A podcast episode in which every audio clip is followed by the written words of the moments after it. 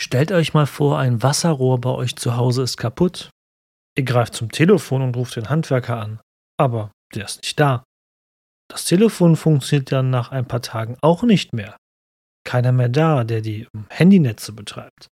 Die Geldautomaten sind ebenfalls leer und Kartenzahlung geht auch schon lange nicht mehr. Das ist der vergleichbare Umbruch, der am römischen Köln um das Jahr 400 einsetzte. Römische Höfe, die im Umland sich befanden, verschwanden oder wurden einfach aufgegeben. Der einsetzende eklatante Mangel von Schriftquellen zwischen 400 bis 800 ist dann für die historische Forschung auch kein Problem mehr, sondern ein Beweis einer massiven Umbruchsphase. Köln erlebte zwischen den Jahren 400 bis 1100 den tiefsten Umbruch in dessen Geschichte. Um 400 noch, stolze römische Kolonie im Norden des Römischen Reiches, ist Köln um das Jahr 1100 herum die größte Stadt des mittelalterlichen Reiches, mit einem Erzbischof als obersten Stadtherrn und einer Einwohnerschaft, die sich auf den Weg macht, selbst politische Rechte einzufordern. Zu dieser spannenden Umbruchszeit, die wir in diesem Podcast schon zum großen Teil behandelt haben, ist vor kurzem der neueste Band zur Kölner Stadtgeschichte erschienen. Auf 528 Seiten wird dort der neueste Forschungsstand präsentiert. Ich hatte die Gelegenheit, mit dem Autor des Stadtgeschichtebandes zum Frühmittelalter zu sprechen. Professor Dr. Karl Ubel ist seit dem Jahr 2011 Professor für Geschichte des Mittelalters an der Uni Köln.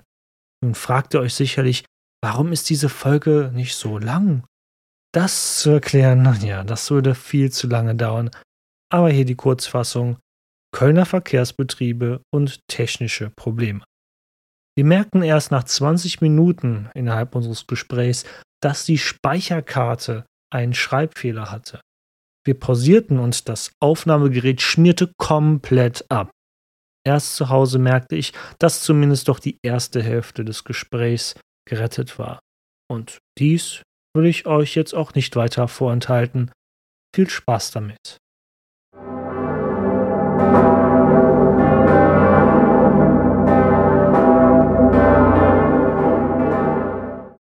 Fangen wir doch mal generalisierend an. Mhm. Wie schreibt man so ein Buch, was 700 Jahre überspannt und auch noch in einer schriftlich quellenarmen Zeit stattfindet, wo wir am Anfang noch ein bisschen so die Überreste oder die, noch die letzten ähm, Herzschläge des römischen Imperiums haben und wenn ihr Buch endet, dann haben wir schon eine Stadtgesellschaft, die aufwacht, schon ein bisschen sich der kommunalen Bewegung äh, verschrieben hat. Einmal den Erzbischof als obersten Stadtherr aus der Stadt gejagt hat, was eine Stadt, die tief christlich geprägt ist. Da passiert ja wirklich so viel in der Zeit, aber gleichzeitig ist es ja auch schwer, diese Zeit zu fassen. Wie kriegt man das hin, wenn man den Anruf vom Greven Verlag bekommt und es heißt, Herr Ubel, machen Sie mal bitte 700 Jahre Stadtgeschichte. Ja, also für mich war sicher die größte, größte Herausforderung, einen roten Faden zu finden.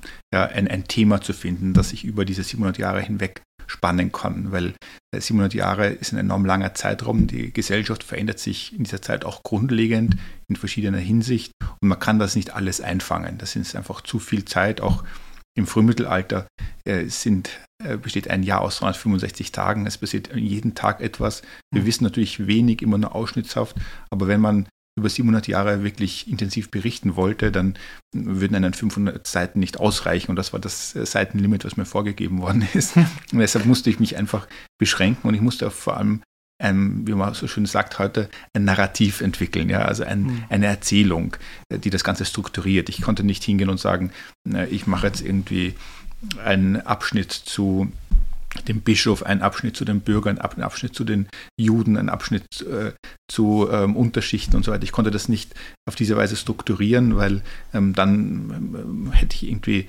ähm, nicht den Platz gehabt für so ein Buch, sondern ich musste irgendwie auswählen und das Auswählen ging nur mit eben einer, einem roten Faden, einem Thema. Und da habe ich lang gebraucht, bis ich das Thema gefunden habe.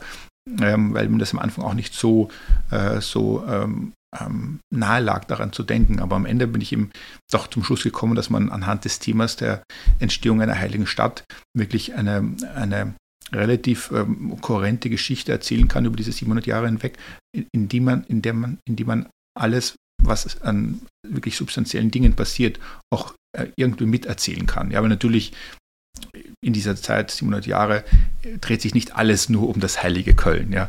Es passieren viele andere Entwicklungen auch, aber man kann anhand dieses Themas auch diese anderen Entwicklungen einbinden. Und das, das war so für mich so die, der Moment, dieses Aha-Erlebnis, dieses äh, Erlebnis, wo man sagt, okay, jetzt, jetzt, kann ich, jetzt kann ich schreiben, jetzt weiß ich, was ich erzählen muss. Hm. Ich finde es äh, interessant, Sie haben in Ihrer Einleitung, glaube ich, geschrieben war es, dass Sie sich nicht an den Bischöfen entlang hangeln wollten. Wenn Sie jetzt meinen Podcast hören würden oder werden, dann werden Sie erfahren, dass ich das gerne gemacht habe. Weil für mich, ich bin eigentlich Neuzeithistoriker, habe das im Master in Bonn abgeschlossen und ähm, für mich war es sehr schwer, diese Zeit zu fassen, weil sie ja wirklich sehr, sehr quellenarm ist. Ich glaube, im 6. Jahrhundert haben wir einmal ein Ereignis, wo ein Bischof versucht, einen heidnischen Tempel in Köln in Brand zu stecken. Das ist schon fast das gesamte 6. Jahrhundert so gefühlt. Und ich habe diese Bischöfe eigentlich sehr gerne genommen und immer anhand deren Biografien auch versucht, die Entwicklung in der Stadt eben aufzuweisen, wie eben ein Kunibert, der dann eben am Merowinger Hof noch tätig war und so. Wie haben Sie das versucht, diese, diese Brücke hinzukriegen zwischen den jeweiligen ähm, Zeiträumen, die ja wirklich auch sehr verschieden sind? Ja, also die Bischöfe spielen natürlich eine enorm wichtige Rolle. Das war für mich von auch von Anfang an klar. Und die erste Idee, die ich hatte, war, äh, war auch die, das äh, Buch anhand der, der Bischöfe und anhand der Entwicklung der bischöflichen Herrschaft in Köln zu strukturieren. Aber ich habe relativ bald bemerkt, dass wenn ich das so aufziehe, dann wird es ein Buch über die Reichsgeschichte, das wird ein Buch über die Bistumsgeschichte, weil der Bischof natürlich nicht nur für die Stadt Köln zuständig ist, sondern für die ganze Diözese. Er ist auch dann Erzbischof, dann ist er für ein ganzes Erzbistum zuständig. Das heißt, äh, der Aktionsradius eines Bischofs ist viel größer als die Stadt.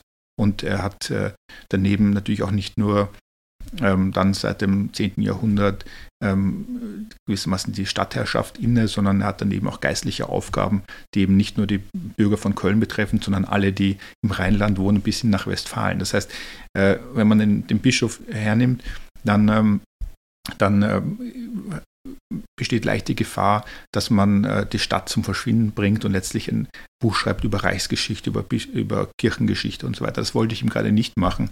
Ähm, trotzdem haben Sie natürlich vollkommen recht. Ähm, wenn man etwas über Menschen erfahren will, und das ist natürlich auch vor allem für Historiker wichtig, wir wollen ja etwas über Menschen erzählen.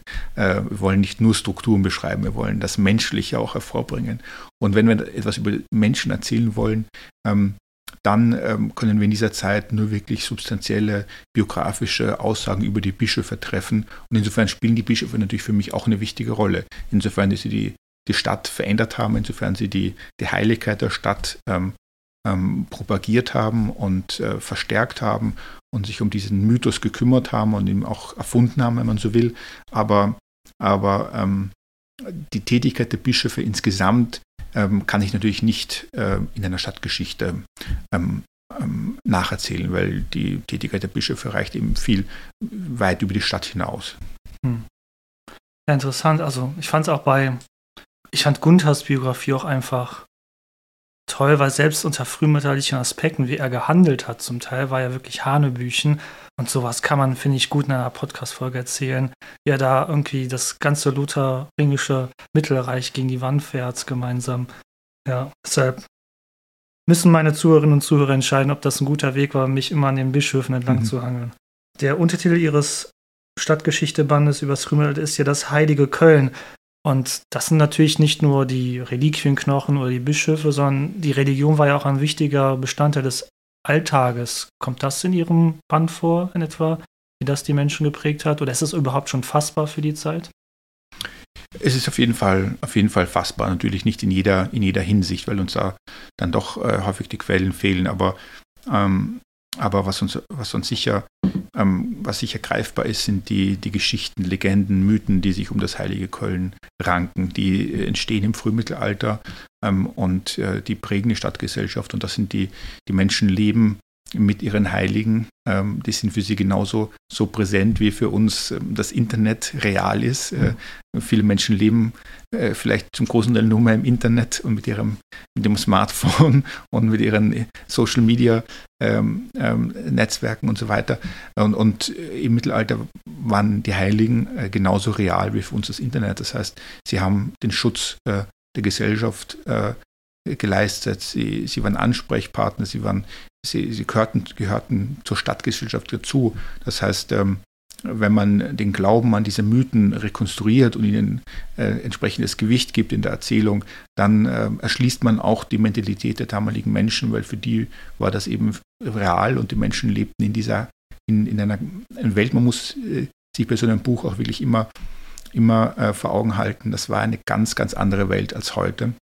Und, äh, und äh, die Menschen lebten nicht in einer Zeit, die, wo sie sich für Geschichte genauso wie, wie wir sie sehen interessiert haben. Das heißt, so eine Geschichte, wie ich sie geschrieben habe, habe über die 700 Jahre, die hätte damals nicht entstehen können, weil die Menschen einfach in einen anderen ähm, Zeitvorstellungen hatten. Sie lebten ähm, nicht, nicht wie wir äh, in einer äh, Welt, wo Geschichte wissenschaftlich erforscht worden ist, sondern wo Geschichte ähm, gewissermaßen zum, zum, ähm, zum Glauben der, mit dem Glauben der Menschen ganz eng verwoben war. Und insofern denke ich mir, dass, ähm, dass es auch wichtig ist, diese, diese Andersartigkeit der, der frühmittelalterlichen Welt vor allem ins Bewusstsein zu bringen. Also man kann wirklich davon sagen, die Menschen leben einen Alltag, der durch und durch ja, immer sakral, sakral bestimmt ist. Also wenn wir heutzutage irgendwie glauben, weil wir mit dem falschen Fuß aufgestanden sind, glauben die eben an den den Alltag, an die alltägliche Durchdringung von Heiligen und göttlichem Willen, wenn zum Beispiel eine Ernte schlecht ausfiel und sowas. So können wir es verstehen, oder? Ja, auf jeden Fall. Also das, das Göttliche war allgegenwärtig, ähm, genauso wie man, wie man ähm, ja, Misserfolge dann auch äh, den Dämonen, dem Teufel zugeschrieben hat. Und äh, insofern ähm, lebte man in einer Welt, die, durch, die vom Heiligen durchdrungen war, aber natürlich auch vom Unheiligen, von beiden Aspekten. Und äh, das hat das Leben der Menschen damals ausgemacht. Das war der gerettete Teil des Interviews. Vielleicht findet sich im neuen Jahr eine Gelegenheit zur Fortsetzung. Wie bei euch auch stecke ich derzeit im Stress, der leider immer völlig unerwartet zum Jahresende einsetzt. Aber hey, falls ihr noch was für unter den Tannenbaum sucht oder euch selbst mal was Gutes tun wollt, und ja, der neue Band zur Stadtgeschichte übers Frühmittelalter ist eine gute Art, das Jahr ausklingen zu lassen und vielleicht auch nervige Verwandte oder Bekannte auszublenden, die ihr über die Feiertage bei euch äh, rumsitzen habt. Nur so als kleiner Vorschlag. Die ersten 21 Folgen dieses Podcasts übrigens basieren weitestgehend auf den allerersten Band dieser Reihe von Werner Eck, was ich oft in diesem Podcast ja auch gesagt habe. Was ich persönlich in dieser Bandreihe zur Stadtgeschichte schätze, die vom Greven Verlag herausgegeben wird, ist, dass diese Reihe immer auf dem jeweiligen aktuellen Forschungsstand basiert. Präzise, hochwissenschaftlich und gleichzeitig aber auch leicht verständlich geschrieben ist. Und schön im Bücherregal sehen sie auch aus, diese Bände. Meine Buchhändlerin hier um die Ecke meinte letztens noch, als ich den Band zum Spätmittelalter, also einen anderen Band aus dieser Reihe kaufte, dass einige ihrer Kundinnen und Kunden die Bücher nur kaufen, weil sie halt schön im Regal anzuschauen wären mit ihrem weiß-roten ähm, Umschlagcover. Sachen gibt's. Wer kauft denn Geschichtsbücher über Köln und liest sie dann nicht? Für mich völlig unbegreifbar. Den Link zum Stadtgeschichteband zum Frühmittelalter packe ich euch natürlich in die Show Notes. Dies hier war natürlich eine kurze Sonderfolge. Keine Sorge, die reguläre Folge kommt noch wie angekündigt raus. Dann werden wir uns Köln in der zweiten Hälfte des 10. Jahrhunderts anschauen, unter der Herrschaft von Erzbischof Bruno. Weil, wie gesagt, ich persönlich hangel mich gerne an den Erzbischöfen durch Kölns frühmittelalterliche Geschichte. Bis zum nächsten Mal und Marit Jod.